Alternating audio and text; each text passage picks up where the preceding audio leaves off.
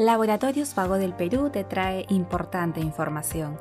Esta vez hablaremos de hiperparatiroidismo, a cargo de la doctora Ana Patricia Rojas, endocrinóloga. ¿A qué se denomina hiperparatiroidismo?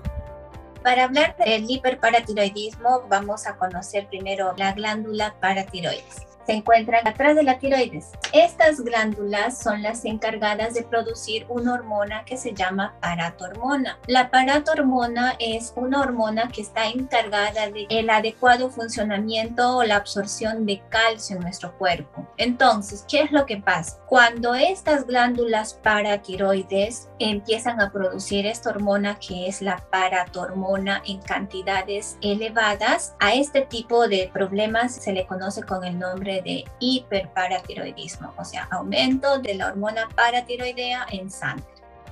¿Cuáles son los síntomas del hiperparatiroidismo?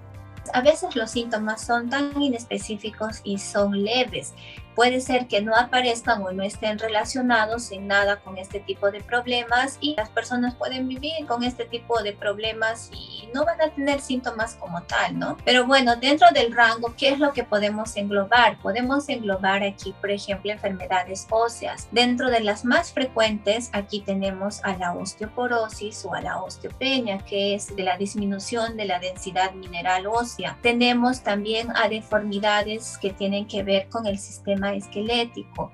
A veces hay dolores óseos que en algunas veces pues se, se pueden confundir con alguna enfermedad traumatológica. Hay manifestaciones renales, o sea, la formación de cálculos en los riñones es una de las causas frecuentes. Algunas personas pues en la forma más grave puede haber dolor abdominal, puede haber este, inapetencia, la persona puede cursar con náuseas, puede cursar con vómitos, algunas personas también les da depresión, hay falta de memoria, presentan cambios de humor y en la, forma más grave puede ocasionar con este problemas de psicosis, estupor o también puede llevar al coma.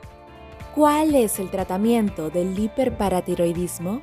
En el hiperparatiroidismo primario, el problema va a ser este, la glándula este, paratiroidea, ¿no? Entonces, ¿cuál va a ser ahí la solución o el tratamiento? Extirpar esa glándula que ha aumentado de volumen, que está ocasionando un aumento en la producción de esta hormona paratiroidea. Entonces, puede ser una o puede ser dos, en dependencia del examen que nosotros ya hicimos para corroborar este tipo de afección, que es la gammagrafía pero también tenemos medicamentos, medicamentos que nos pueden ayudar también a contrarrestar esto. Por ejemplo, tenemos unos medicamentos que se llaman calcimiméticos. ¿Qué son estos medicamentos? Estos medicamentos imitan al calcio que circula en la sangre, ¿no? Tú lo tomas y este medicamento va a engañar a tu glándula paratiroides, que sí hay un adecuado aporte de calcio en la sangre, por lo tanto ella va a bajar su funcionamiento y todo se va a regularizar como tiene que ser, ¿no? A uno de, de esos medicamentos los conocemos con el nombre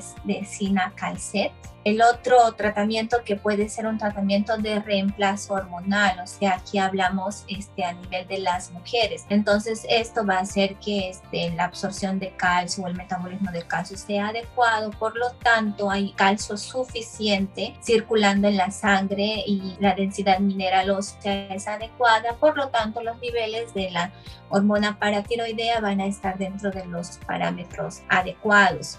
Sigue informándote con Laboratorios Vago del Perú. Ética al servicio de la salud.